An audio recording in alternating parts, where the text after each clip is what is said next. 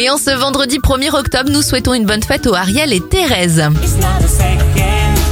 On débute l'éphéméride avec les anniversaires de stars. Le chanteur sénégalais Youssou N'Dour a 62 ans, 52 pour Zach Galifianakis, vu notamment dans la série Very Bad Trip. La journaliste Isabelle Morini-Bosque a 65 ans, 77 pour Jean-Pierre Castaldi et 72 pour le roi du violon. André Rieu. Les événements en 1967, la télé française passe à la couleur. Le footballeur Pelé joue son dernier match à New York en 1977. Il y marquera son 1281e but. Le magazine Femme Actuelle est publié pour la première fois en 1984. Charles Aznavour disparaît en 2018 et en 2005. À minuit tout pile, c'est la sortie en France du sixième tome d'Harry Potter, le prince de sang mêlé, qui se vendra à plus de 800 000 exemplaires.